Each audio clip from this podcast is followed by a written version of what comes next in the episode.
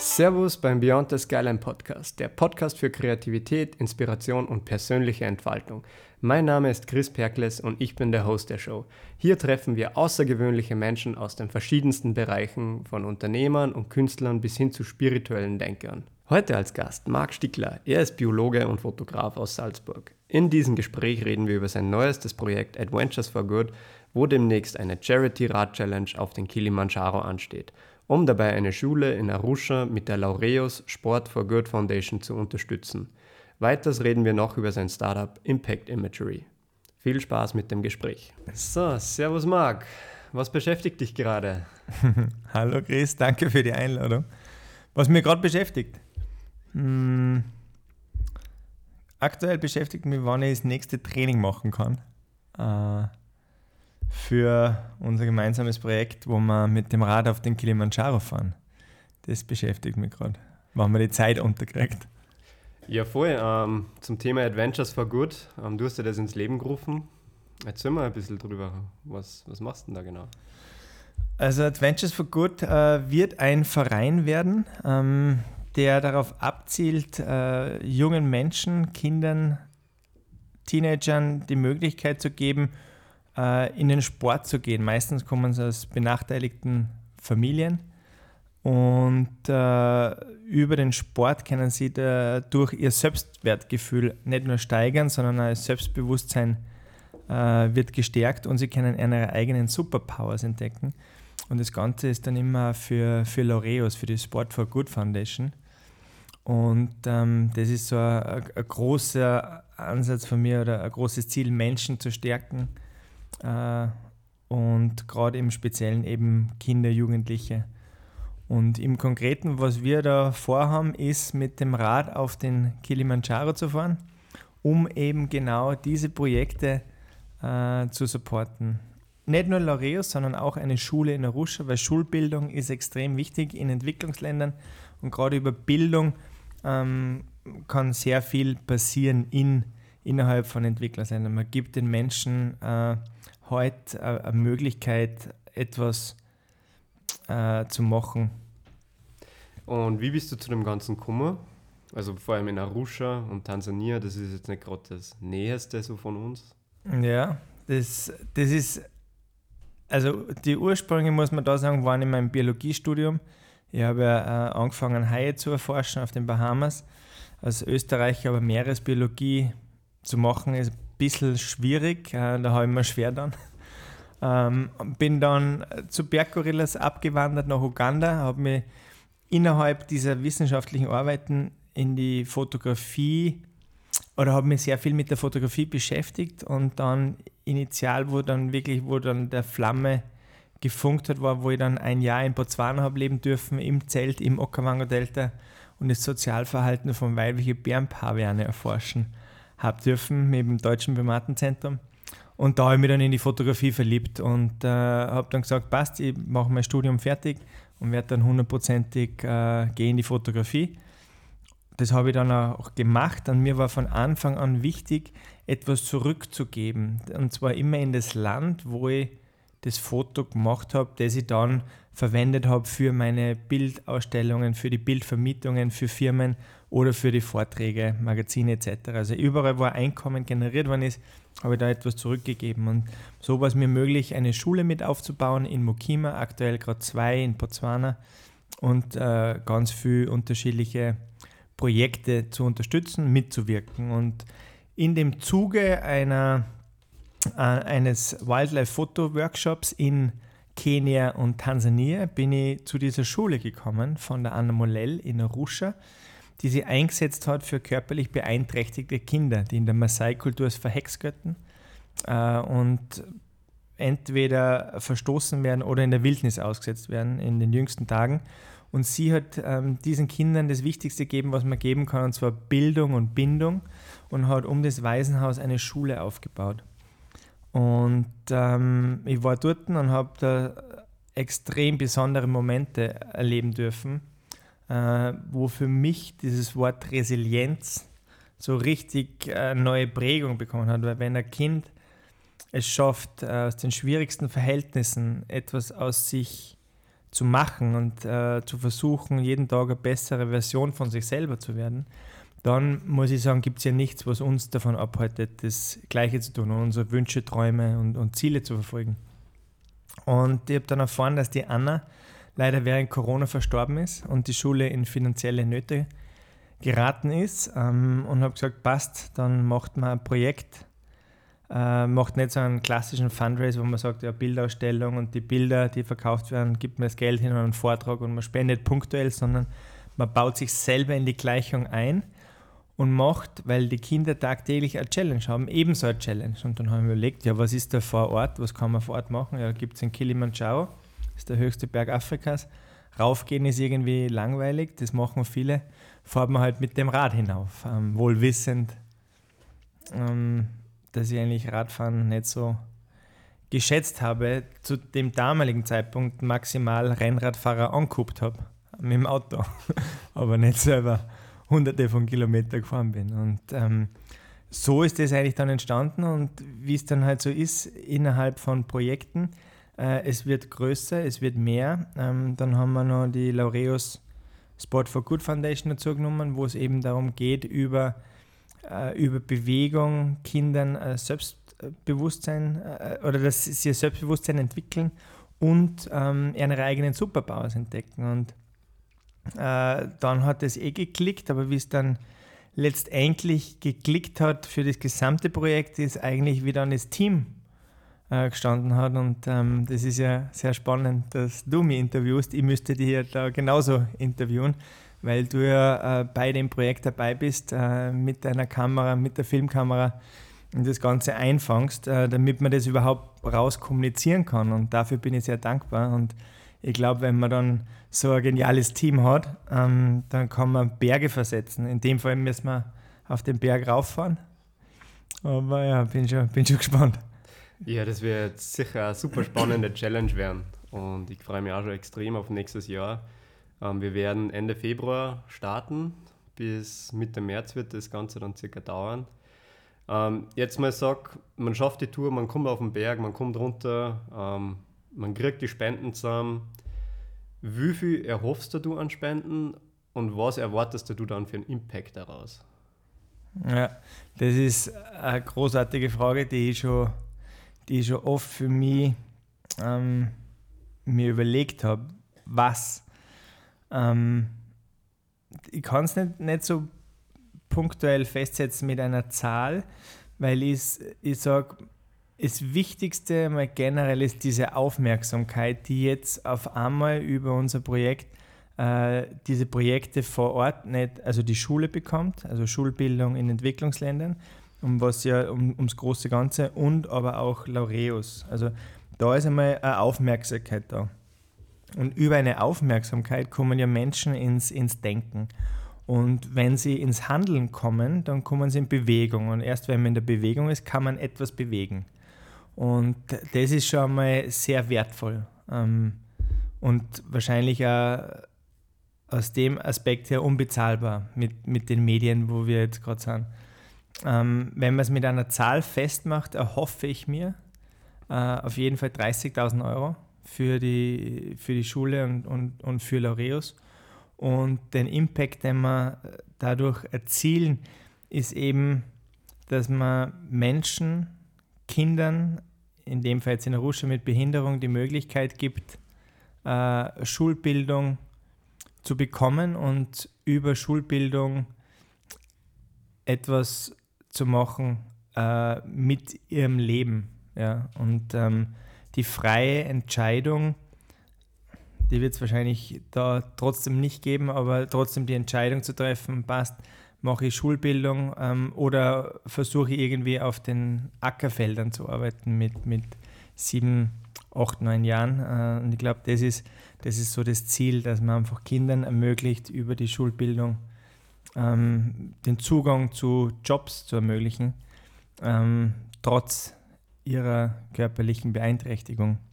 Mhm. Und kann man, gibt es eigentlich so eine gewisse Summe, dass man sagt, okay, der Schulbetrieb für einen Tag kostet zum Beispiel Hausnummer 1000 Euro.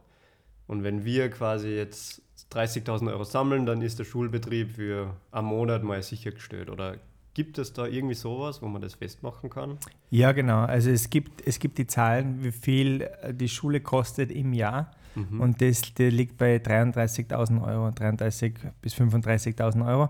Für, muss man dazu sagen, für 260 Kinder, weil um dieses Waisenhaus, wo die Kinder permanent leben, das sind die, die verstoßen worden sind, ausgesetzt worden sind, äh, vor der Schule abgelegt worden sind als Babys, äh, die wohnen dauerhaft auf dem Campus der Schule.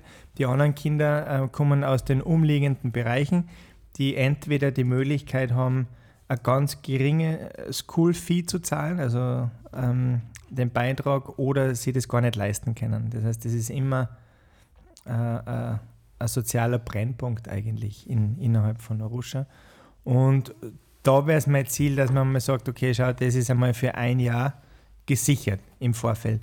Und weil wir ja eben diese Filmaufnahmen haben und dann Vorträge machen werden äh, und de, den dann auch buchen lassen von Firmen etc. oder im SN-Saal dann die Premiere, äh, da kann man dann natürlich sagen, okay, diese Unterstützung, die wir jetzt geben, die ist nicht punktuell, sondern langfristig. Und ich glaube, um das geht es. Es geht um eine langfristige Unterstützung. Und ähm, ich bin äh, nicht so ganz äh, ein Fan davon zu sagen, ja, ich möchte jetzt genau 30.000 Euro, weil dann hat man das auf einmal und dann ist vorbei. Im Idealfall sage ich ja 100.000, äh, perfekt, 1000 Rosen, weil dann kann man das natürlich noch länger unterstützen. Ja? Dann kann man die, die Laureus-Projekte supporten eben für Kinder in Sport äh, und dann kann man die Schule supporten und das wäre eigentlich Best Case Scenario, weil wenn man sich irgendwie so eine, ein Limit setzt oder so eine, so eine Zahl, dann hat man so eine, eine Grenze, eine gedankliche Grenze. Dann hat man das erreicht und dann, ja, passt super, klopft man sich auf die Schulter, aber also ich würde das jetzt nach oben offen halten. Mhm. Und versuchen kann man es. Oder? Ob wir es erreichen oder schaffen werden, das, das wissen wir nicht. Aber grundsätzlich kann man es eigentlich overbrechen, dass die Schule im Monat so circa 3000 Euro braucht. Und quasi mit alle 3000 Euro, was mehr zum Projekt dazukommen, kann diese Schule am Monat eigentlich weiterlaufen. Und das, glaube ich, ist auch so ein schöner Gedanke, wo auch, sage ich jetzt mal, die Summe in einem Rahmen ist für Firmen oder private Menschen, das zu unterstützen und sagen, hey, ich wirke da einen Monat mit. Ja, auf jeden Fall. Also genau, wenn man es so runterbricht, ähm, dann, dann ist es natürlich ein, ein greifbarer oder vielleicht möglicher. Und das Wichtige ist zu sagen, wir sind jetzt nicht nur auf große Summen aus, im Idealfall ja, klar, selbstverständlich, äh, sondern es ist die Summe an allen Mitwirkenden, egal welcher Betrag möglich ist, seien es 5 Euro, seien es 10 Euro. Ich habe zum Beispiel für ein Projekt ähm, wo ich Babykleidung gesammelt habe für Mamis Angels in Zimbabwe, wo es dann 1,2 Tonnen Babykleidung zusammengekommen ist, hat mir ein fünfjähriger Bub, das werde ich nie vergessen, seine Fußballschuhe, Hallenschuhe gegeben, obwohl er es braucht hat. Äh, aber er hat gesagt, na, er glaubt, es braucht jemand in Afrika mehr. Und einfach dieser, dieser Gedanke, ähm, dass man den schon, dass man den mitnimmt, einfach zu wissen, okay, uns geht es gut. Äh, mir ist jetzt vielleicht nicht möglich, 100 Euro zu geben, 50, aber es ist mir möglich, 10 Euro zu geben. Und es macht einfach dann die Summe der Menschen, die mitwirken, aus und auch die Summe der Menschen, die das Projekt hinaustragen. Das ist ja auch ganz wichtig über Kommunikation. Das heißt, dass, dass die Beiträge, äh, Beiträge geteilt werden, dass einfach darüber gesprochen wird, dass, dass äh, ja, gefragt wird oder wenn Unklarheiten sind, einfach dass miteinander gesprochen wird. Und ähm, wir können ja nur äh, uns auf die Reise machen, auf eine sehr spannende Reise, uns äh, sportlich so vorbereiten, dass wir alles daran setzen, es zu schaffen. Ob wir es im Endeffekt schaffen, das wissen wir nicht. Das hat ja gestern die SN sehr schön beschrieben mit, mit Scheitern. Es ist, die Möglichkeit besteht, dass wir scheitern, ja, weil wir die Höhe nicht einplanen können. Aber wir haben uns zumindest in Bewegung gesetzt.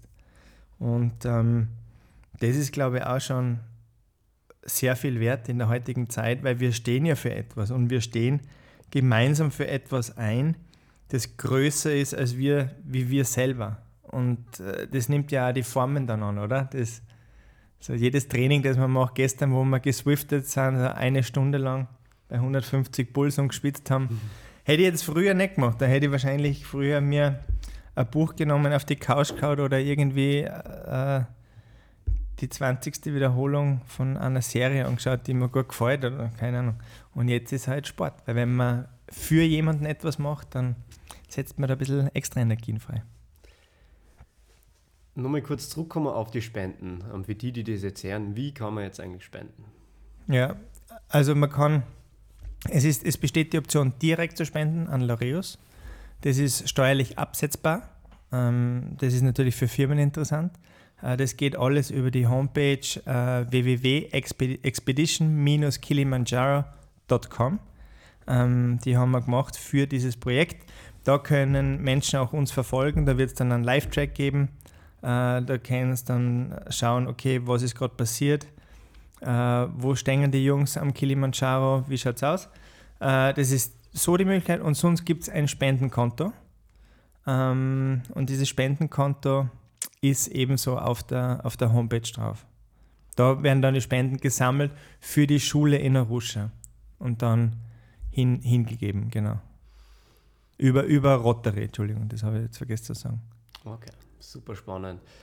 Jetzt nochmal zurückzukommen auf dein Training. Wie läuft die Vorbereitung? Weil du bist ja eigentlich kein Sportler nicht und hast, glaube ich, heuer erst zum Radlfahren so richtig angefangen. Wie schaut es da aus? Wie geht's dir da? Du weißt genau, wie es mir dabei geht. ähm, ja, ich habe heuer angefangen. Äh, Stichtag, ich kann es dir ganz genau sagen, es war am Geburtstag meiner Tochter, am 31.05. habe ich die Nachricht bekommen, das Rad ist fertig. Äh, während der Party habe ich noch schnell zu meiner Frau gesagt, ja, ich muss schnell weg, 10 Minuten, ich muss das Radl holen gehen. Und die erste Radfahrt war am 1. Juni diesen Jahres. Und es waren, glaube ich, es war so, so eine Liebe auf die ersten zehn Meter. Äh, und habe mir gedacht, boah, wo war das Radfahren mein ganzes Leben? Rennradfahren reden wir jetzt. Und hab dann, bin eigentlich dann jeden Tag fast gefahren, weil es mir einfach eine extreme Freude gemacht hat. Ja. Äh, und dann sind so Sachen noch dazugekommen wie die Salzkammergut-Trophy, wo ich mir gedacht habe, es muss eine gute Idee sein, das härteste Mountainbike-Rennen Europas zu fahren äh, und dann gleich in einem Bewerb ähm, mit 2500 Höhenmetern, 80 Kilometer bei 21 Grad Steigung, 38 Grad Außentemperatur, das hat man nicht wissen können damals, aber es war der härteste Tag. Da bin ich ein bisschen eingeknickt, muss ich sagen, und dann mit, mit 9 Stunden 33 irgendwie durchs Ziel kommen. Und das Wichtige war da die, diese mentale Barriere, zu wissen, okay, das schaffe ich. Weil wenn ich da aufgeben hätte, dann hätte ich, glaube ich, das Projekt geschmissen. Äh, aber ich habe es geschafft, weil eben wieder, wenn man für jemanden etwas macht und sein ganz klares Wofür hat, dann setzt man Kräfte frei, wo man nicht mehr weiß, dass da Kräfte da sind. Also ich zumindest nicht mehr. Und ähm, dann ist es weitergegangen, dann waren wir auch gemeinsam Radfahren, wo man natürlich dann sehr schön seine, die Grenzen austesten kann, weil du bist ja schon sehr lang dem Radsport, Radsport treu und äh, hast da enorme Expertise aufgebaut über die letzten Jahre. Und äh, dann geht man gemeinsam Radfahren und man kann nebenbei reden, ist in der Natur draußen, hat dann irgendwie am Tacho 60 Kilometer draufstehen und man hat was gemacht. Und das ist einfach, ja, ist eine wunderschöne Sportart. Und ich versuche sehr gezielt jetzt zu trainieren. Ich war jetzt eine sportmedizinische Untersuchung beim Herrn Primar Josef Niederbauer ähm, in, der, in der Salk auf der Sportmedizin, wo sie herausgestellt hat, ja, es passt eh alles außer Grundlagenausdauer 1. Das ist das, was, glaube ich, 80 bis 90 Prozent aller Menschen vernachlässigen. Es ist nämlich genau jener Bereich, der am langweiligsten ist, und zwar 115 Puls bis 130. Äh, und den muss ich jetzt aufbauen, weil dadurch kann ich den Laktat äh, sehr lang niedrig halten, bis er dann nach oben schießt und Laktat führt dazu, dass die Muskeln übersauern äh, und dann irgendwann Ende Gelände ist, beim, gerade beim Mehrtagesprojekt, wie jetzt eben Kilimanjaro.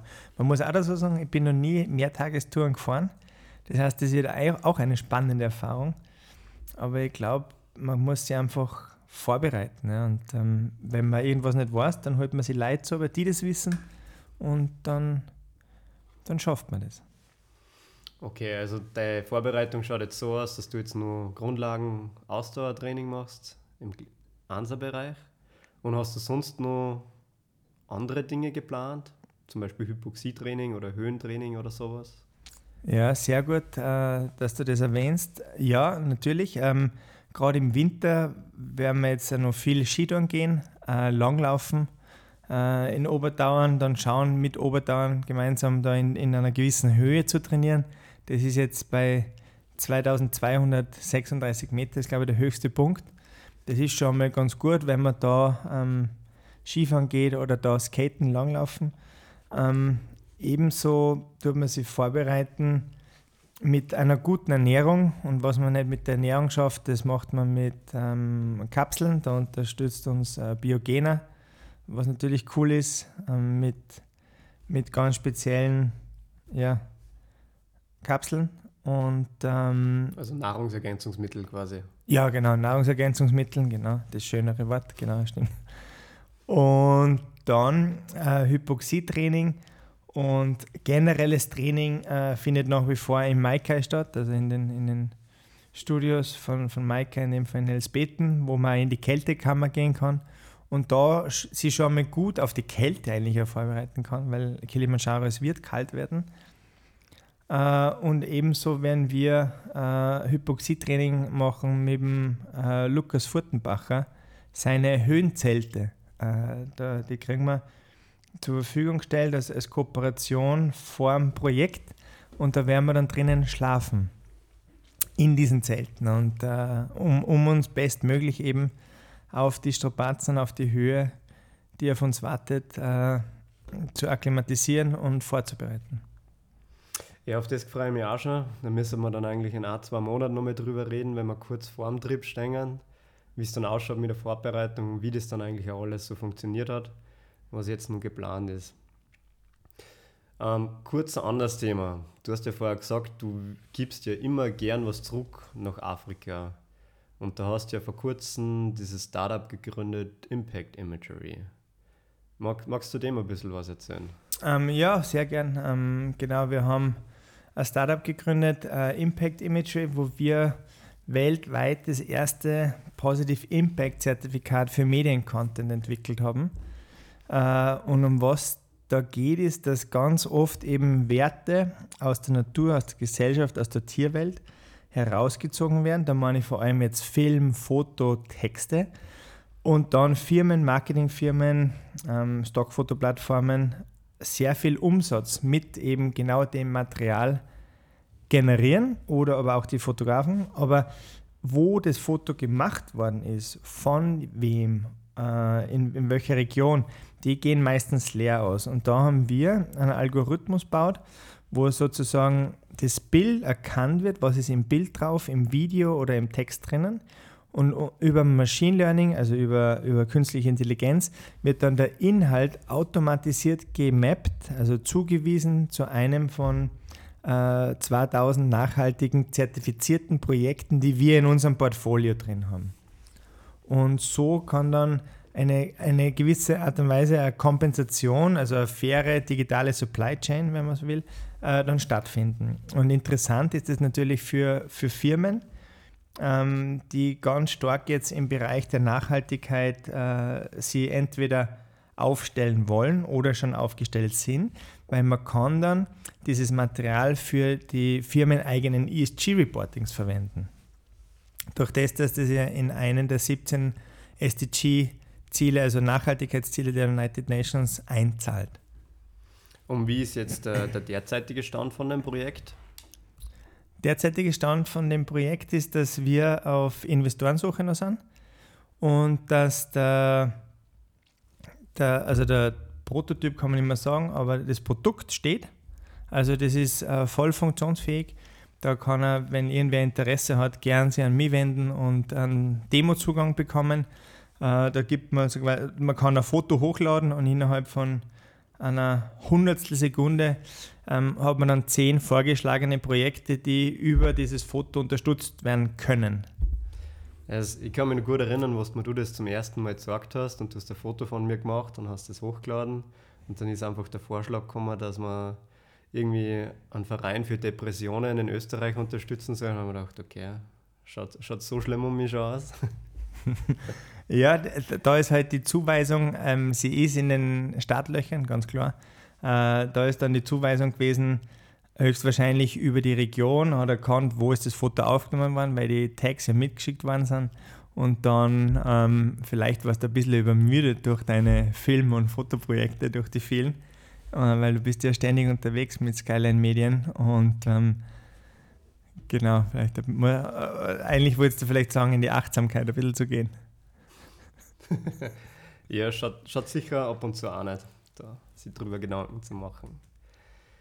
Genau, was, was waren deine Highlights heuer? Was war dein größtes Learning in diesem Jahr? Das größte Learning. Du kommst echt mit sehr spannenden Fragen. Ähm, das größte Learning war der Sport, wenn man regelmäßig Sport macht oder wenn man, wenn man Sport in sein Leben integriert, nicht nur ausgeglichener ist, sondern viel glücklicher und alle anderen Bereiche im Leben ineinander klicken und dann einfach irgendwie man versucht oder man, man wird automatisch eine bessere Version wie die, die man vielleicht am Vortag war. Man ist äh, viel zielgenauer oder fokussierter, muss man sagen. Ähm, und auch mental, was man über das lernen kann, äh, ich fühle mich einfach gut und ich bin extrem positiv eingestellt. Und es ist gerade so, äh, ich kann nicht eigentlich so, ja, weiß nicht, jetzt starten oder jetzt irgendwie die Welt zerreißen oder zu schauen, ja, was, was kann man noch machen, ja, wo kann man noch einen positiven Impact schaffen. Ähm, weil ich glaube, im, Endeffekt geht es immer um das, dass man die Welt, wenn man dann irgendwann einmal dahin schreitet oder von dannen zieht, äh, ein bisschen besser hinterlässt, als wie man es vorgefunden hat. Und da kann eben jeder dazu beitragen. Und das war für mich so ein, äh, so ein Learning, so was ich machen möchte. Menschen stärken, die Natur schützen. Ähm, aber nicht jetzt in dem Fall, dass ich mir am Boden kleben tue, sondern wirklich gezielt und ähm, qualitativ äh, Projekte unterstütze oder selber Projekte zu machen und ähm, viel fokussierter aufzutreten, beziehungsweise einfach den Sport ins Leben zu integrieren oder den Tagesablauf um den Sport herum zu planen und nicht umgekehrt. Der Radsport, muss man schon sagen, ist ja eigentlich sehr zeitaufwendig. Also das ist ja nicht was, was ich mache jetzt mal schon eine halbe Stunde, hast du gehen ja oftmals drei, vier Stunden drauf. Und du hast ja Frau und zwei Kinder. Wie haben sie dich über deine neue Lebenssituation erfreut, dass du jetzt da in den Radsport Vollgas gibst? Also wenn ich die Frage jetzt ehrlich beantworten tue, dann ähm, hoffe ich, dass meine Frau den Podcast nie hört.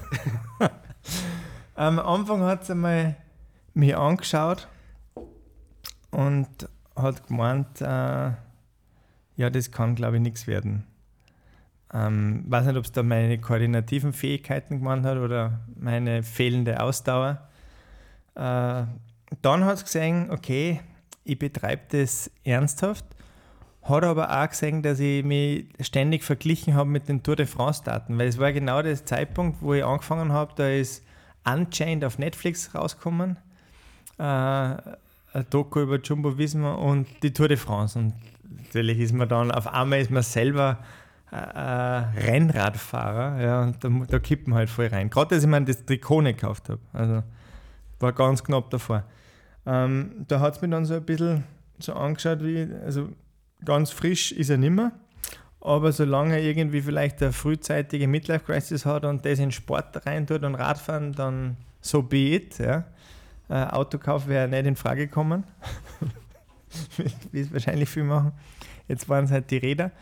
Und ähm, dann hat es gemerkt, okay, der meint das richtig ernst. Es war allerdings dann auch ein Zeitpunkt da, wo das kennen wahrscheinlich alle, die Radfahren dann. Es ist ein wunderschöner Tag, es ist Wochenende, man schaut raus, ja passt, man macht eine Tour. Man startet um 7.30 Uhr los, es geht dann gut, man hat kommuniziert, man ist nach zwei Stunden zurück, da gehen sie ungefähr so 50, 60 Kilometer aus, äh, ist nach zwei Stunden zurück und ähm, ich bin dann gefahren über, über den Geisberg, Feistenau, äh, Fuschelsee, Wolfgangsee, Attersee, wieder zurück Mondsee.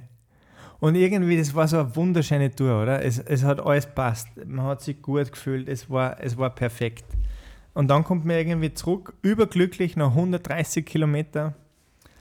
Selber ist man so glücklich, oder? Es ist keine die Welt reißen, man hat gerade das Unmögliche möglich gemacht. Aber irgendwie auf der Zeit waren drauf sechs Stunden und das war aber nur die Nettofahrzeit. da waren noch nicht die ganzen Pausen und die Kaffeepausen und die Eispausen und die Schwimmpausen drinnen.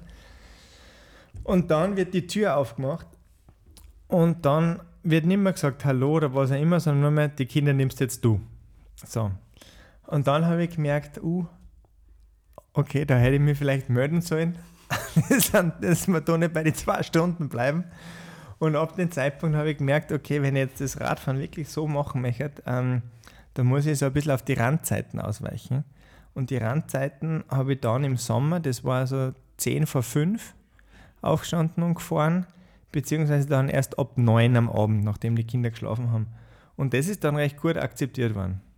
Ja, aber es war, es war eine Challenge. Und tendenziell ist dann immer so gewesen, wenn man in der Arbeit war und das war, Wetter war irgendwie so schön, da habe ich tatsächlich viele Calls dann aufs Rad verlegt und bin Rad gefahren, habe geschnauft und habe halt gesagt, ja, ich tue mich da gerade vorbereiten auf das Projekt, das geht leider nicht anders. Auch wenn es Videocalls waren, habe ich auch teilweise aufs Radfahren gelegt. Also man hat so Workarounds erfinden müssen. Ja, mega. Ähm, dann würde ich eher sagen, dass wir jetzt schon langsam zum Abschluss kommen. Wenn du für 2024 nur eins wünschen könntest, was war das? Hm. Boah, das habe ich mir noch keine Gedanken gemacht. Ähm, aber was ich mir wünschen würde, generell oder für mich? Oder generell. Generell. Kann, kann auch für dich sein. Okay. Für mich. Okay. Also ich, ich würde mir wünschen, dass wir gesund auf dem Kilimanjaro raufkommen, gesund wieder runterkommen. Es ist uh, der härteste Single Trail und der längste Downhill mäßig. Ähm, das wird mir größer. Also das ist natürlich uh, ein großer Gedanke uh, in mir. Und wo ich mir sonst noch es wünschen würde, ist, dass das einfach das kannst du jetzt eh schneiden, gell? Jetzt hast du mir ein bisschen erwischt. Jetzt hast du mir ein bisschen off-guard erwischt. Ähm, ja, dass, dass, dass ich weitermachen kann mit, mit den Dingen, die mir extreme Freude bereiten. Und das ist einfach, das ist die Fotografie, das ist äh, Wildtier unter Wasser, aber auch Menschen äh, fotografieren. Einfach Projekte zu machen mit Menschen gemeinsam, die an, nicht nur am Herzen liegen, sondern wo man einfach gut zusammenarbeiten kann und ähm, wo man Freude hat miteinander, ähm, etwas anzupacken. Und das würde ich mir wünschen. Und, und sonst natürlich für, für die Familie, äh, das Wichtigste ist immer Gesundheit, dass die Kinder gut geht, dass die Kinder durchschlafen. das würde ich mir wünschen. Durchschlafende Kinder. Äh, und ähm, Happy Wife, Happy Life, oder? so. Ja, äh, es sind jetzt sehr super Abschlussworte gewesen, würde ich sagen. Ähm, ich würde sagen, wir machen dann einfach in ein, zwei Monaten vor unserer Tour nochmal eine kleine Update-Episode mhm. und würde mich in diesem Sinne schon mal herzlich bei dir bedanken. Ja, danke schön für die Einladung. Hat mich voll gefreut.